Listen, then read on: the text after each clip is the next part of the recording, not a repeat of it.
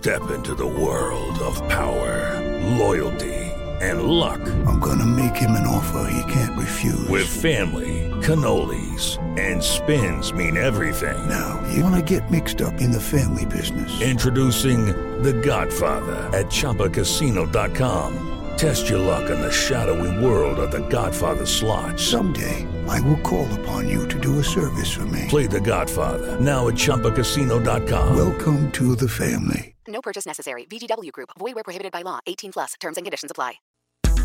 Na Jovem Pan, Economia em Foco. Com Denise Campos de Toledo. E começamos agora mais um Economia em Foco, que você pode acompanhar também em vídeo nas plataformas da Jovem Pan News, no YouTube, no Facebook, pelo Twitter, no Panflix com o aplicativo da Pan ou então pelo rádio. Hoje o Economia em Foco discute o risco fiscal e as perspectivas para a economia. E temos como convidados o Felipe Salto, que é diretor executivo da IFE, Instituição Fiscal Independente, Marcelo Kifuri Munhoz, que é professor de economia da FGV, e o Sérgio Machado, que é da Trópico SF2. Bom, e vamos então começar falando do que é esse risco fiscal e por que, de repente, ele entrou novamente no radar. Eu falo com o Felipe Salto, a instituição fiscal independente acompanha muito de perto a evolução das contas públicas, a gente sabe das preocupações com relação a algumas propostas que estão em discussão, e essas preocupações se tornaram, mesmo com as contas públicas tendo uma evolução melhor do que era esperado desde o começo deste ano. Então, eu queria que o Felipe explicasse o porquê dessa diferença em, em, relação a essas preocupações e o que nós temos de números mesmo, que é o que a equipe econômica tem ressaltado muito. Olha, Denise, é uma boa pergunta, porque, na verdade, nós estamos vivendo um quadro de incerteza muito elevada. Isso precisa estar presente como pano de fundo de todas as análises que a gente eventualmente venha a fazer. Por quê? Porque, de fato, se a gente pegar os números das contas públicas, sobretudo contas do governo federal, quando a gente retira os efeitos dos gastos extraordinários feitos no ano passado, mais de 520 bilhões de reais, e nesse ano, que devem chegar a 120 bilhões de reais, é, gastos extraordinários contra a pandemia, contra os efeitos também da pandemia. Então a despesa está tendo uma leve queda real. Quer dizer, isso é um fato importante. O resultado chamado recorrente, aquele que não considera os efeitos atípicos né, na arrecadação e na despesa, ele está melhorando. Por outro lado, as contas públicas e economia em geral funcionam muito também com expectativas. Então, as mudanças que vêm sendo propostas, por exemplo, no imposto de renda, a chamada reforma tributária, a questão dos precatórios com a PEC número 23, proposta de emenda à Constituição, tudo isso acaba turvando o cenário, pressionando a taxa de juros e aumentando o custo da dívida. Então você tem fatores de um lado que são positivos, esse não reajuste salarial para os servidores, exceto militares, nos últimos anos, que ajudou a conter a despesa, e de outro, esses fatores novos, né, com a Câmara aprovando uma reforma muito ruim do imposto de renda, nós divulgamos hoje um impacto que pode chegar a quase 50 bilhões em 2022, se a gente não considerar a reoneração dos benefícios tributários e considerando essa reoneração na casa de 28 a 29 bilhões. E mais essa discussão dos precatórios, que é, gera uma turbulência, digamos assim, nas expectativas dos agentes econômicos, piora o dólar, piora o juro e afeta a dívida pública. Então, uh, esse é o contexto geral, não é um contexto positivo. A recuperação econômica que nós estamos vislumbrando é em cima de uma base muito baixa e as questões estruturais da economia brasileira continuam aí é, por serem ainda resolvidas. Bom, daqui a pouco nós vamos detalhar mais essa questão da evolução das contas públicas. Agora, eu queria da avaliação do Sérgio uh, quanto à repercussão que isso vem tendo no mercado financeiro, né? Que já faz um tempo que o mercado anda embutindo nas projeções essa preocupação com o risco fiscal. Em que ponto que pesa mais, Sérgio? Bom, eu acho que é muito importante uh, essa coisa. O fiscal passou a ser uma explicação uh, para todos os males, né? E quando na verdade como o, o Felipe bem falou, o nosso fiscal não está tão ruim. Tá certo? Você, na verdade, a, a, as previsões eh, catastróficas de chegar a 100% é, do PIB à dívida pública, nada disso se consubstanciou. É, paralelamente a isso, você teve uma economia que também não teve aquela queda que se esperava, e teve um fator também positivo do mal, que é a inflação, né? Porque a inflação, de alguma forma, ela aumenta a, a, a receita do governo. Que eu vejo hoje, na verdade, né, é muito uma incerteza quanto ao futuro. Isso que é o, é o, é o que está suscitando. Né? Eu acho engraçado que, é, na verdade, não é o fiscal que está na, na, mesa. É, como não é a eleição, muita gente fala, não, a eleição está no mercado. A eleição não está no mercado. É, o que a gente está tendo é isso, é uma incerteza muito grande, né? Uh, a condução uh, da política monetária pelo Banco Central foi catastrófica, né? Porque ele acreditou nessas quedas uh, maiores, né? Que é do PIB falaram em 12% de queda, deflação, e com isso a gente teve uma taxa de juros totalmente fora da realidade do Brasil, com todos os riscos que a gente tem né? Uh, e isso acabou gerando um desarranjo nos preços relativos, né? O dólar está totalmente fora Sérgio, do que seria eu vou te interromper porque o som que está chegando de você está muito ruim e eu gostaria de entender melhores esclarecimentos. Vamos tentar acertar isso. Enquanto isso, eu passo a palavra para o Marcelo que Fure Moinhos para saber se ele compartilha dessas preocupações também. Voltamos com o Sérgio é, para falar mais sobre essas preocupações específicas do mercado financeiro. Marcelo, agora com você. Pois é, Denise. A gente teve ah, um, um resultado aí da atividade mostrando que o, o grosso da, da recuperação é, já ocorreu. Né? Então, a gente está voltando para o mesmo patamar que a gente estava antes da, da pandemia, e agora a gente precisa de um crescimento novo. E esse crescimento novo é, talvez seja um pouco, um pouco complicado, porque você tem vários ventos contras. Né? Tem o, o vento contra da inflação, que fez com que o Banco Central é, levasse muito é, os juros, é, a situação internacional já não está tão favorável como é, era antes. É, é, você tem alguns países perdendo fôlego no crescimento. O, os Estados Unidos mesmo está com a inflação um pouco mais alta. saiu hoje o payroll decepcionando um pouco. Então, o, eu acho que o mundo também está né, numa fase que a recuperação acabou é, da pandemia e, e, e, tem que ter crescimento novo e já foram pisados aí no acelerador da política fiscal e da política monetária. Então, vamos ver como é que fica é, é o crescimento novo, né? E voltando aqui para os ventos contrários da atividade, tem uma, um outro, uma, uma coisa que está gerando muita incerteza, é a questão da crise hídrica é, mesmo que não tenha racionamento é, obrigatório, a, a, própria elevação dos preços que está acontecendo, isso vai fazer com que haja é, uma piora na confiança e você tenha, então, um é, menos investimento no ano que vem. O governo também vai querer que a as firmas grandes demandadoras de energia diminuam a sua produção e vendam o excedente de energia é, para o sistema novamente. Então, é, isso aí também é ruim para o crescimento. Então, e uma última é, coisa que tem a ver com, com a nossa discussão é a, os, são os problemas fiscais. Na verdade, é, o fiscal está uma expectativa ruim de você ter é, pautas é, populistas, né? Então, está funcionando mais ou menos desse jeito. O governo manda uma proposta já mais ou menos ruim é, para o Congresso, e lá no Congresso a chance de uma piora grande é, é muito elevada. Então isso está gerando é, um certo temor de como é que vão ser a, como é que vai ser a situação lá na frente. Então, exemplos disso, claramente teve a questão do imposto de renda, já não era uma reforma é, 100% legal, ainda foi piorada é, pela Câmara. A, a questão da, dos precatórios está uma confusão danada. o, o mercado está debruçando sobre isso e já está aceitando alguma solução menos ruim.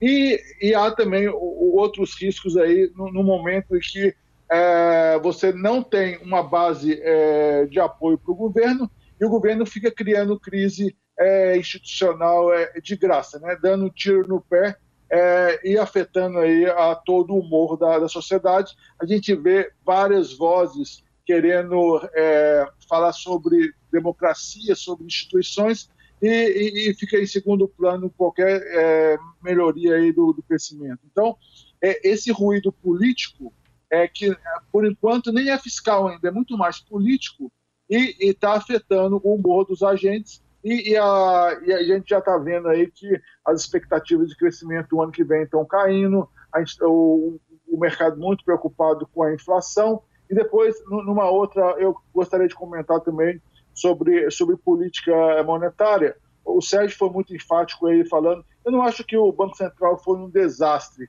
É, eu acho que ele, ele, tem, ele cortou muito é, no ano passado e está levando muito depressa esse ano. Mas isso, isso, a gente vai ter tempo aí de discutir ao longo do programa.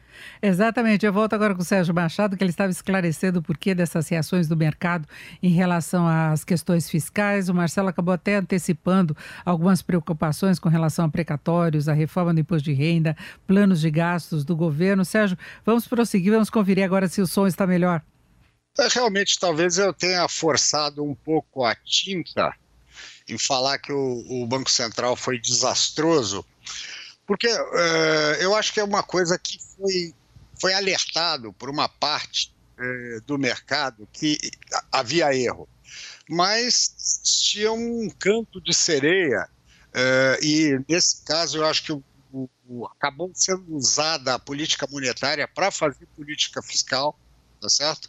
Então, de alguma forma, tentava-se diminuir a pressão da dívida, né?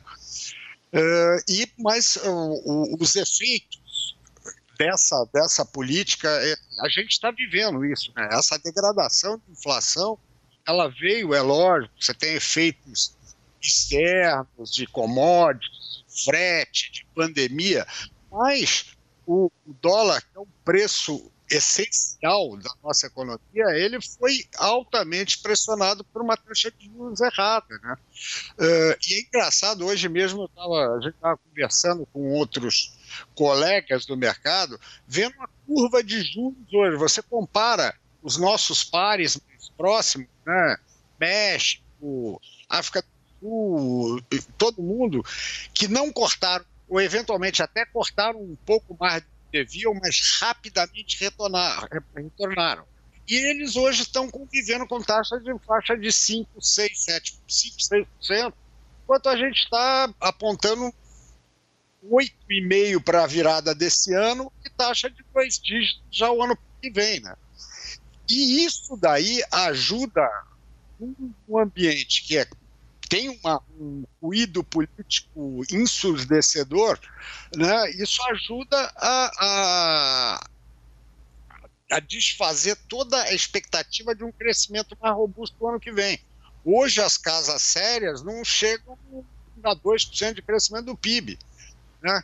E isso daí por quê? Porque a propensão marginal a, a investir num ambiente desses vai para o vinagre. Né?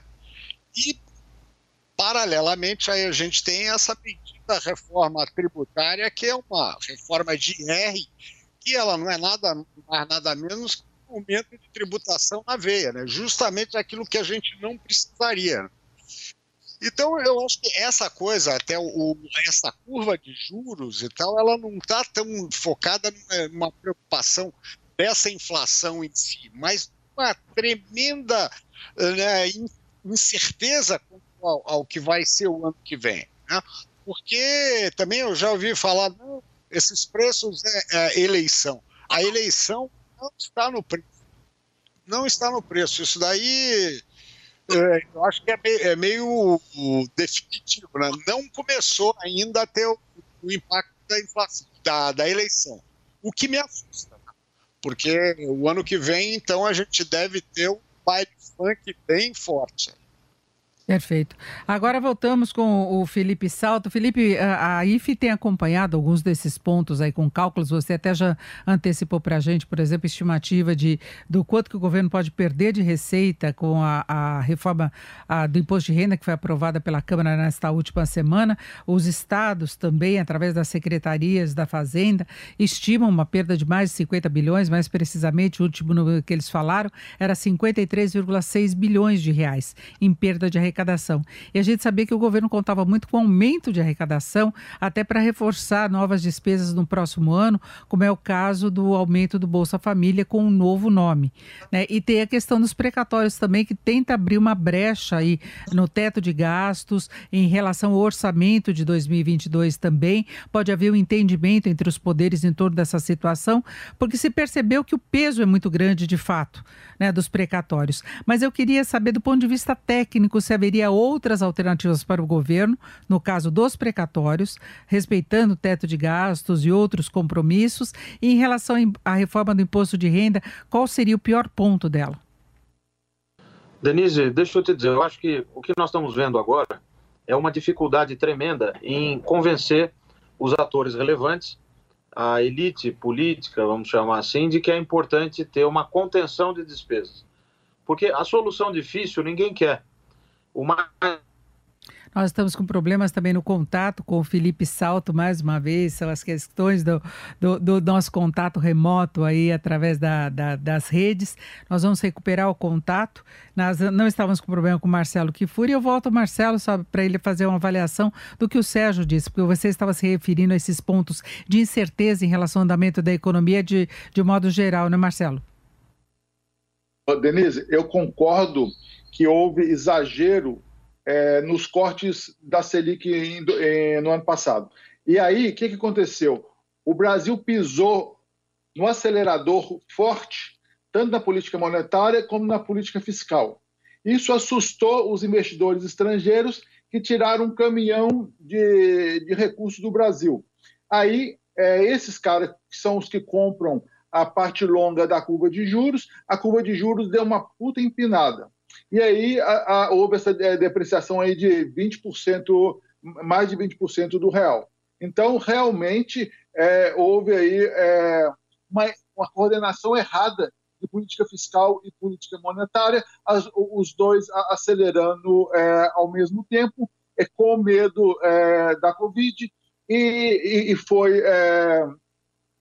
Um, houve realmente um exagero no esforço, e a gente, por um lado, o PIB caiu um pouco menos que os outros países, mas a gente aí teve é, um azar danado porque a desvalorização do real coincidiu com um puta aumento aí da, das commodities e aí a gente gerou uma pressão inflacionária é muito maior do, do que outros países é, similares. Então a gente veio esse ano aí com aumentos muito fortes nos alimentos, é, nos produtos industriais e agora, mais recentemente, tem mais dois choques de, de preços, que são ah, o aumento dos combustíveis, quase todo relacionado ao aumento do petróleo, e também ah, esses aumentos na, na, energia elétrica. Então, o, você disseminou a inflação em tudo quanto é lado. O Sérgio tem um pouco de razão, falando que a parte longa da curva não está refletindo a inflação, mas a parte curta está refletindo. Então, a gente tinha uma curva de juros estipada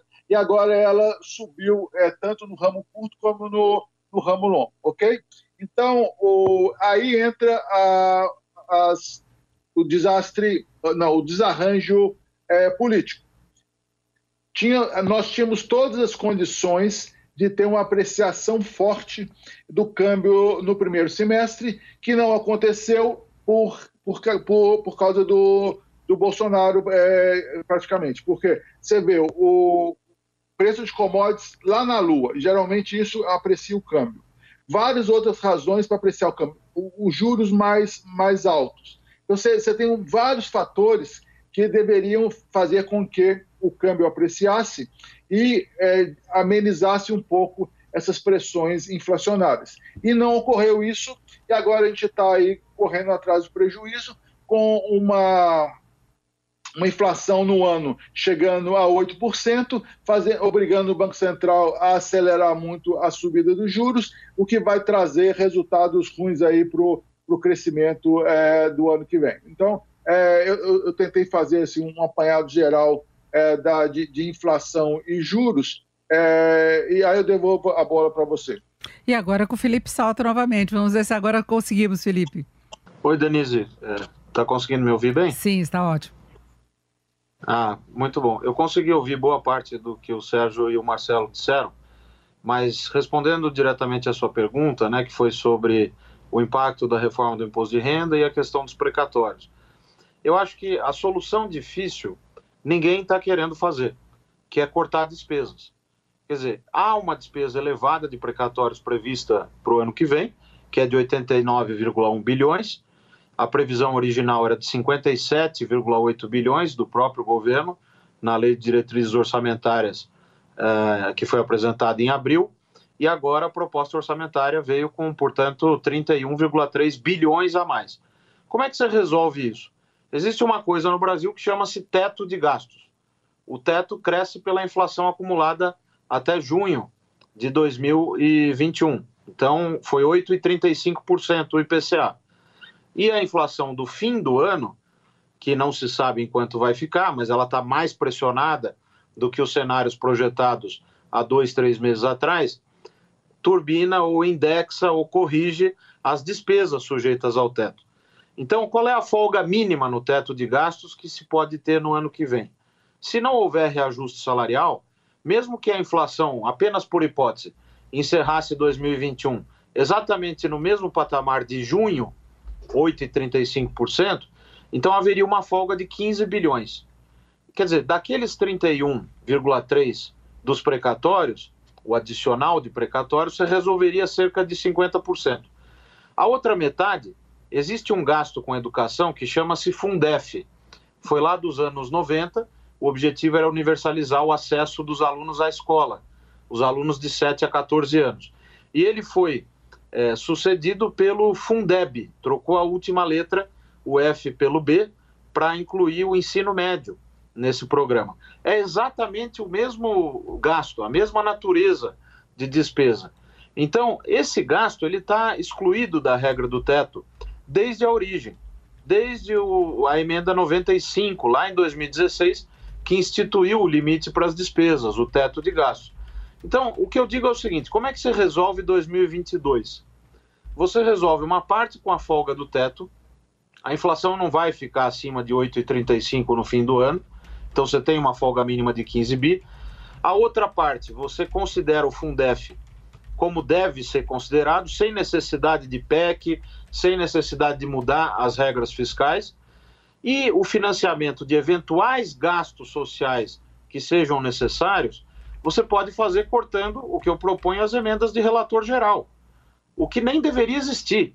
Quer dizer, você teve em 2021 18,5 bilhões dessas emendas do relator geral do orçamento, que são gastos pulverizados e não identificados, quer dizer, emendas que depois só é que vão ser alocadas e não na hora da aprovação do orçamento. Você poderia cortar 10 bilhões disso e também mais 10 bilhões da despesa discricionária do próprio Poder Executivo. Com esses 20 bilhões, daria para aumentar o Bolsa Família de 190 reais para 305 reais para o mesmo número de famílias. Ocorre, Denise, que as pressões por gastos estão vindo de vários nichos diferentes. A pressão por aumento de gastos está muito presente. Então, isso, de alguma forma, é, ao tentar atender esses a esses anseios, o que nós podemos ter é algo que vai para muito além de 2022, porque afeta as expectativas dos agentes essa perspectiva de mudar a regra do jogo para ganhar a partida é uma coisa muito ruim. E é isso que representa os precatórios. A reforma do imposto de renda é um pouco diferente, mas ela também gera distorções, porque esperava-se uma reforma da tributação indireta.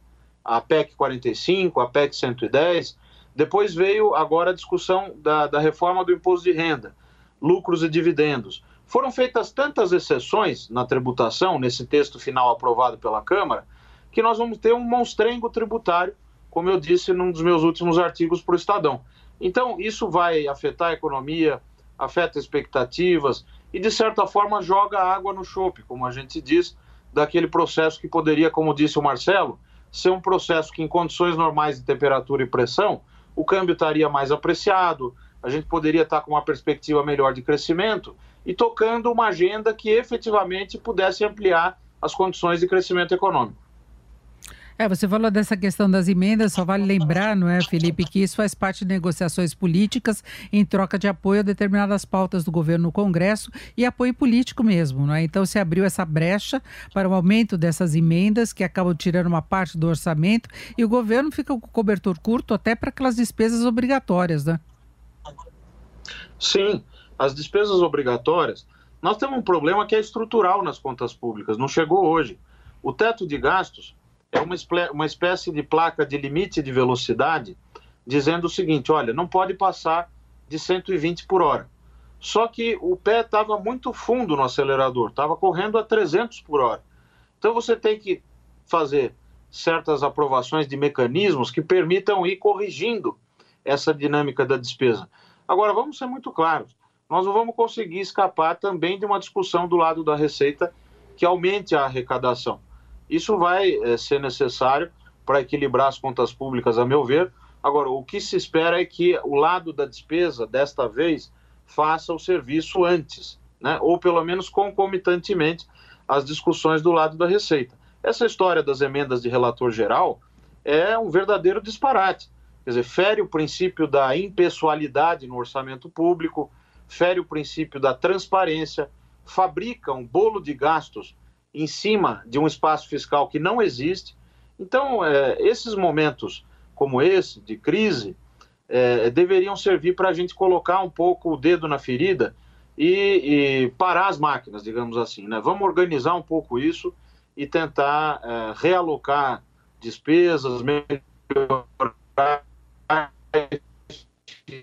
é, e neste Economia em Foco, hoje a gente discute o risco fiscal e as perspectivas para a economia com o Felipe Salto, que é diretor executivo da IFE, Instituição Fiscal Independente, o Marcelo Kifuri Moinhos, que é professor da FGV aqui de São Paulo, o Sérgio Machado, da Trópico é, SF2. Eu lembro que você pode nos acompanhar também em vídeo pelo uh, YouTube, pelo Facebook da Jovem Pan News e pelo Panflix, com o aplicativo da Pan. E eu volto agora com o Sérgio Machado. Felipe Salto, antes do intervalo, estava ressaltando aí as preocupações com relação aos precatórios, a composição dos gastos do governo, a questão da reforma do imposto de renda. Agora, Sérgio, a gente tem percebido uma reação muito contrária da Bolsa, principalmente, à, à reforma do imposto de renda. O que pesa efetivamente? Vai atrapalhar o, os investidores? Vai atrapalhar o fluxo de investimento para o mercado acionário? Qual a sua expectativa? Uh, Denise, uh, o mercado ele gosta de regra. Sabe, a, a regra pode ser ruim, mas ela tem que ser fixa, tá certo? A pior coisa que pode acontecer no mercado é mudança de regra, tá certo? É essa essa instabilidade que foi gerada por essa, porque isso daí foi uma pantomima, né? É essa história do imposto de renda, porque essa daí é a enésima versão. Então tem, tem imposto, não tem imposto, aumenta imposto. Né? Então, é uma coisa que pro, você conversa com um investidor estrangeiro, né? o, famoso gringo, os caras ficam totalmente avessos a isso. Porque ele fala, se você mexe nisso hoje, o que pode ser mexido amanhã? Tá? Isso daí é uma coisa que, uh, nesses anos todos de mercado, que a gente conversa com eles, quando é que a gente conseguiu ter uh, investimentos mais constantes no Brasil? Depois que começou a ter um marco legal um pouco mais confiável. Quando a gente começou a ter isso, você vê que o fluxo de recursos Brasil, ele passou a ser constante e consistente, né? Então, eu acho que o, o risco que a gente tem numa situação dessa é você promete o longo prazo dos investimentos, né? Porque você sabe muito bem que nessa parte de infraestrutura tem volumes gigantescos de dinheiro lá fora para vir para o Brasil. Isso daí é, é, a menina dos olhos então, eu, eu acho que principalmente o maior problema é esse. Né? E, e, outro lado também é o caso que todo ruído uh, político ele afeta a, a, decisão dos investidores. Né? Você pega quem vem, quem estava com aquela expectativa que a gente ia ter uma, uma retomada, que essa bolsa podia chegar a 130, 140 mil pontos no fim do ano, conforme uh, né, as previsões não se consubstanciam, você começa a ter uma desova das posições. Né? Então, chega uma hora a história meio da dança da cadeira. Quem quer ficar esperando a música parar? Né? Então, eu acho que a bolsa é isso, né? porque a bolsa ela é muito mais sensível a esse tipo de coisa do que os outros mercados que são mais técnicos. Né? O mercado de juros é muito técnico, uh, câmbio nem tanto, mas ele é, ele é mais binário, né? ou é sim ou não, já a bolsa é um corolário. E você vê que a gente tá, vem de resultados excepcionais. Né? As empresas brasileiras uh, têm uh, né, relatado resultados né? Então era para você ter uma bolsa mais, mais forte. Tá? Perfeito. Agora, Marcelo Kifuri Muniz, você vê uma perspectiva efetivamente pior para as contas no próximo ano? E aí eu queria considerar o que o governo pretende ampliar uh, de despesas em relação ao Bolsa Família, que seria o Auxílio Brasil. Ah, nós tivemos a apresentação da proposta orçamentária do governo, não incluindo o aumento dos valores, porque não se sabe o que vai acontecer com os precatórios, que é uma grande preocupação, as coisas estão meio vinculadas, mas deve sair essa despesa. Já se cogitou também o aumento do salário do funcionalismo. Então, o que se pode esperar em, em 2022? Você já falou desses riscos relacionados ao crescimento, né? É, eu vou ir junto aí com o que, que o, o Felipe falou, que ah, o que está acontecendo é o seguinte, o, tinham um, descobriram que os precatórios eram muito altos, então, ah, já que nós vamos ter que é, pagamentos precatórios, vamos fazer um, uma, uma graninha aqui economizando os precatórios, vamos usar isso para para pagar o Bolsa Família. Fica um negócio muito oportunístico, assim, né? Então isso gera um, um pavor aí na, no mercado e em todo mundo que acompanha a, as contas públicas. Então, é um, é um jeitinho muito avacalhado de tentar a, a, achar é, fonte de dinheiro para aumentar o, o, Bolsa Família. Então, ah, já que esse precatório está muito mais alto do que a gente supôs, vamos dar um calotezinho nele e vamos usar esse excedente de dinheiro, esse 30 bi aí, para financiar o Bolsa Família. É muito feio é, é, essa, essa arrumação, não só fica parecendo calote, como desrespeito ao teto. Porque o, o teto, a beleza do teto é você, se aumentou um gasto num lugar, diminui no outro, para ter uma soma mais ou menos é, constante. Então, e, e, essas jogadinhas que acabam sendo pioradas é, no, no, Congresso, né? Você já, já vai com a bola é, meio quadrada. O, o, os caras do, do, Centrão dão umas caneladas mais feias ainda lá no Congresso. Isso gera um, um, um pavor no mercado financeiro e a gente vê que isso é, repercute aí nos preços é, dos ativos. Então, para 22, é, você fica aí no, numa situação assim, até um pouco mais preocupado com, com o que, que pode acontecer de novo, né? Exatamente. Vocês Agora, estão me ouvindo bem? Sim, sim. Felipe, eu queria saber de você em relação a essa questão das perspectivas, se considerando essa possibilidade aí que está colocada para acerto dos precatórios, com entendimento entre os poderes, a, a, a perspectiva de reforma tributária, você já tem alguma estimativa do que vai acontecer com as contas públicas no ano que vem? Se haverá sobra de caixa, se vai faltar dinheiro, se dá para aumentar o Bolsa Família, sem considerar aquelas sugestões que você deu em relação a, a cortes de despesas, de emendas. Olha, Denise, a verdade é o seguinte: é, se não houver um corte importante de algumas despesas no ano que vem, é, na presença desses quase 90 bilhões de precatórios, vai ficar praticamente impossível cumprir o teto de gastos. Então, qual é o, o temor do, do governo? Olha, nós precisamos desse parcelamento ou precisamos de uma solução combinada com os outros poderes, com, com o judiciário, o CNJ, o TCU, para poder uh, dar um, um, um, uma, fazer uma certa postergação, pelo menos que refresque o ano de 2022. É, esse temor do governo de não conseguir cumprir o teto ele tem um embasamento, porque é o seguinte: Nós não conseguimos fazer desde 2017, o primeiro ano do teto, reformas expressivas que de fato modificassem a tendência estrutural do gasto obrigatório.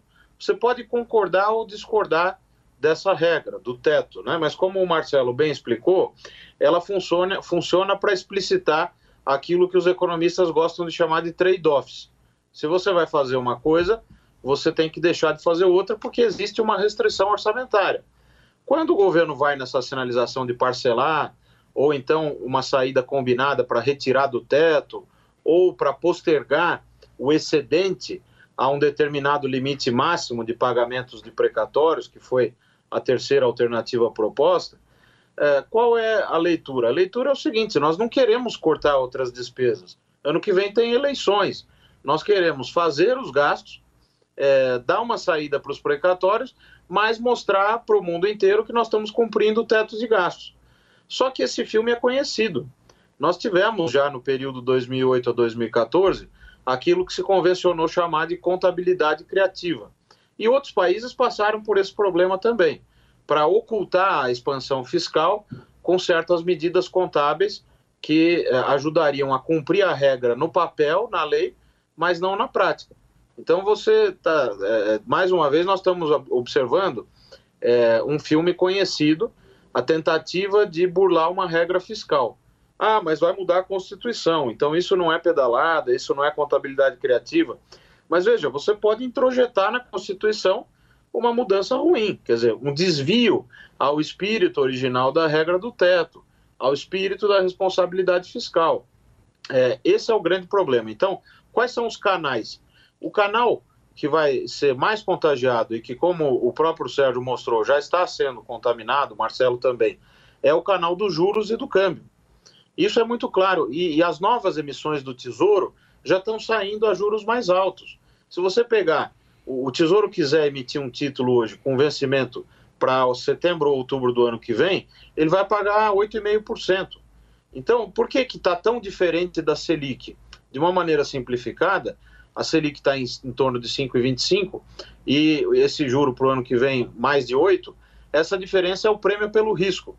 Então, esse desarranjo fiscal, as trapalhadas que nós vamos vendo também no âmbito da aprovação de certas reformas, como é o caso do imposto de renda, tudo isso afeta as expectativas dos agentes, afeta a taxa de juros, aumenta o custo da dívida. E aí, veja só, Denise, o espaço que você abre contabilmente com as manobras, a exemplo do parcelamento de precatórios, ele rapidamente escapa porque você perde o mesmo valor ou até um valor maior na despesa com juros. O seu resultado nominal piora.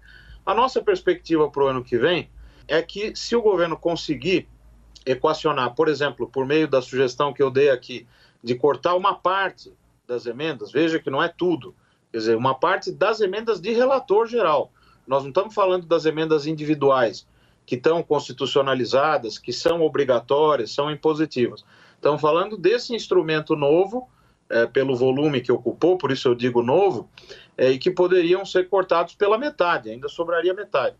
É, se o governo conseguir uma solução dentro das regras do jogo, a gente pode continuar numa tendência de melhora das contas públicas. Não vejo por que não.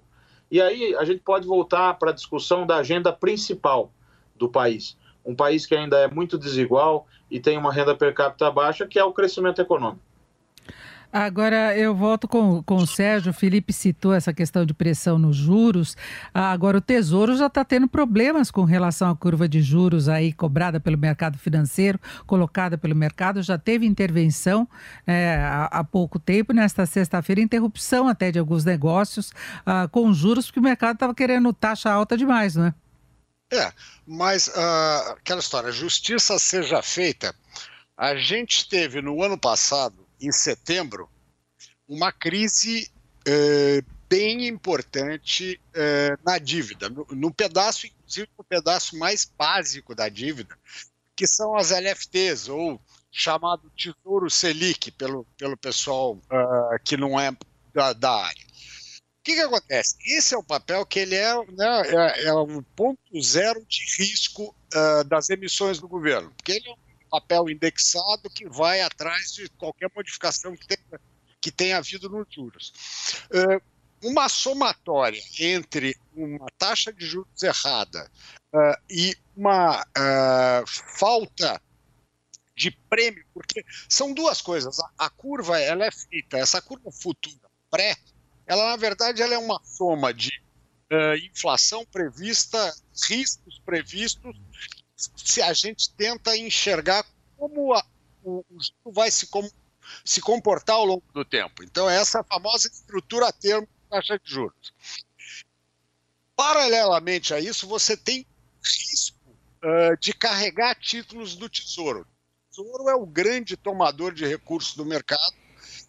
Né? Então, uh, quando você começa a ter uh, uma percepção de risco maior, o mercado exige um prêmio além do que seja a inflação mais juros. Né? Ele, um terceiro componente. E esse é o grande problema. A gente tem que lembrar que no 2002, por uma gestão meio errática uh, da dívida pública, a gente teve uma crise uh, impressionantemente grande, tá certo? É que quem é mais novo não, não viveu, mas é o que se chamou da crise de marcação a mercado foi onde o mercado quase que entrou em, em, em, em um parafuso. Tá? Você teve uma fuga brutal de recursos, não tinha mais financiador da dívida pública. Uh, parece que agora dois, dois movimentos pass, passaram a não fazer pressão. Primeiro, os juros estão se encaminhando para um ponto certo. Eu também concordo com o Marcelo que eu acho que é mais rápido do que devia, mas estão indo. E outra coisa, o Tesouro, de alguma forma, passou a, a meio que conversar com o mercado. Tá? Então, evitar de eh, vender aquilo que o mercado não queria comprar. Então, quando ele quer vender uma coisa que o mercado não quer comprar, o que, que o mercado exige? Eu quero mais prêmio e menos demanda. E isso gera um efeito retroalimentado os preços, né? Porque aí quem tem esses papéis na carteira né, tende a querer vendê-los. Né? Então o mercado começa, além de não ser vendedor, ele passa a ser, é, não ser comprador, ele passa a ser vendedor. Então isso é muito arriscado. A gente, isso pelo menos, é, eu, eu hoje mais tranquilo, porque primeiro o Tesouro fez uma a lição dele na parte de antecipar captações, né? Porque ele tem vencimentos sempre, né? O, o tesouro é obrigado a rolar mensalmente, ele tem volumes expressivos. Ele hoje tem um, um, um excesso de caixa de mais de um trilhão de reais, ou seja, a situação uh, do tesouro e do mercado eles estão relativamente tranquilos, ou seja, não há risco fiscal impactando nisso. Né? Isso eu acho que é, é bom uh, frisar. O que a gente tem certezas quanto ao futuro uh, da economia, da inflação e do ruído de Brasília. É, agora, Sérgio. Dizer, aquela, a... Aquele risco fiscal diminuiu. O, o, título que o mercado não quer comprar é prefixado porque fica querendo cobrar uma taxa mais elevada por proteção, por não saber até onde pode chegar a taxa de juros diante das pressões inflacionárias e todos os outros riscos, é isso? Exatamente. É por aí que vem a pressão muito forte que o Tesouro deu uma freada na não negociação destes títulos, senão teria de sancionar taxas elevadas demais, que já chegaram à faixa dos dois dígitos, passando aí dos 10%. Agora, Marcelo, como é que você vê o andamento da, da economia em geral se a gente continuar com esse clima político? É uma coisa que a gente tem que colocar. Esse clima político interfere, inclusive, em pautas no Congresso, a necessidade de concessão de mais emendas, que é um ponto criticado pelo Felipe Salto, a gente sabe que isso está no preço da sustentação política do governo, de se ter uma base de apoio mais importante. E aí o governo tenta lançar medidas que garantam uma popularidade maior. Isso tem implicações também sobre a pauta que pode ser aprovada pelo Congresso e pode ter essas implicações que vocês estavam questionando. Ah, como é que fica o andamento da economia? A economia a, a real, do dia a dia, que está lidando ainda com as dificuldades que vieram da pandemia, mas em certa medida reagindo também à flexibilização maior. Pois é, Denise, aqui ó, a gente tem é, o grande veículo que o mercado financeiro vem para o mercado real, para a economia real, são os preços dos ativos. Né? Então a gente já discutiu bastante aí por que, que a curva de juros subiu, por que, que o câmbio é, não, não, apreciou, por que, que agora a gente está tendo aí é, queda na Bolsa. Então, esses são é, alguns indícios de, como tá, é, o mercado vai afetar a economia real. Aí, um outro instrumento que a gente usa para captar que, que, qual que é o humor e, que, como é que é a percepção que a gente tem, é, que, o, que, os agentes têm, é, são os índices de confiança. Os índices de confiança estão até em níveis bastante razoáveis, eles estão é, indo até melhor do que o próprio crescimento, que a gente chama de soft data, que é, são os índices de confiança, e o hard data são os indicadores é, de, de produção e tal. Então, mas uma coisa que eu reparei que é interessante é o seguinte: o índice de confiança do consumidor está uns 20 pontos abaixo do índice de confiança eh, dos empresários. Tá? E por que isso? Eu acho que o, o grande fator que explica isso é a, o mercado de trabalho. O mercado de trabalho está é, bem, está é, tá recuperando muito devagar e teve outro problema recente que foi a a surpresa inflacionária, né? Então você teve aí, é, por exemplo, o resultado do PIB do segundo tri, o consumo das famílias veio zerado. Por quê? Porque é, a inflação tirou renda é, do trabalhador, tá? Então um, uma outra meio que você acaba um, outro instrumento de transmissão da, do mercado financeiro para a economia real é a inflação. Né? Então, se, se você está com a expectativa de, de que a, os, os, salários não vão subir, o consumo vai diminuir, isso vai afetar também a confiança é, dos empresários, e então você acaba piorando a economia como um todo. Outra coisa interessante que a gente está reparando é o seguinte: na pandemia, você teve uma rotação da demanda na economia, ok? Então, a, você vê que a produção industrial bombou no segundo semestre do ano passado e agora está enfraquecendo. Por quê? Porque as pessoas consumiram menos serviços e mais bens. Tá? Agora, com a, a paulatina normalização do setor serviços, você vai começar a deslocar é, da indústria para os serviços. A gente já está vendo que a própria confiança da indústria está caindo, está um, um nível um pouquinho até mais uh, elevado que a de serviços, mas a do setor serviços está recuperando. A, a, a, coisa ruim disso daí é porque na inflação, o único setor, a única parte da inflação que estava tranquila é a inflação dos serviços, exatamente por causa aí da, dessa questão é, de não estar tá normalizado a demanda em, em, várias partes do setor serviço. Agora, nos próximos meses, a expectativa é que a, a, a, haja uma volta da inflação é, do, é, no setor serviço. Então, é, resumindo tudo que eu falei, a, você tem alguns efeitos é, do, dos indicadores é, dos preços dos ativos na economia, a gente sente isso via confiança é, dos agentes como um todo. Então, na confiança dos agentes, a gente vê que o serviço ainda está bom, indústria está no nível elevado, mas já está perdendo é, momento, está caindo um pouquinho, e quem está é, pior de tudo são é, a confiança dos é, consumidores, que está sendo afetada tanto pelo mercado de trabalho é, ruim ainda e pelo aumento da inflação que tirou renda dos trabalhadores. Perfeito. E nós vamos fechando por aqui a Economia em Foco de hoje, que discutiu o risco fiscal e as perspectivas para a economia. Nós tivemos como convidados o Felipe Salto, que é diretor executivo da IFE, a Instituição Fiscal Independente, Marcelo Kifuri Moinhos, que é professor da FGV aqui em São Paulo, e o Sérgio Machado, que é da Trópico SF2. Eu agradeço muito a participação dos três e agradeço também a sua companhia, você que esteve com a gente até agora. Você ouviu na Jovem Pan Economia em Foco com Denise Campos de Toledo.